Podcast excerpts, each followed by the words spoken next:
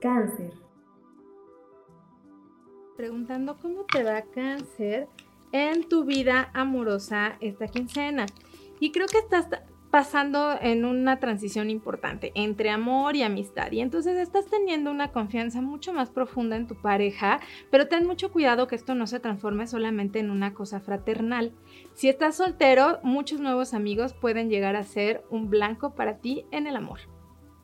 En tu vida laboral, estás trabajando muchísimo y estás acaparando mucha atención de los demás, pero también mucho trabajo. Entonces, aprende a ser equipo con los demás para que no sientas que estás todo el tiempo saturado. En tu salud, tienes que cuidar tu columna vertebral.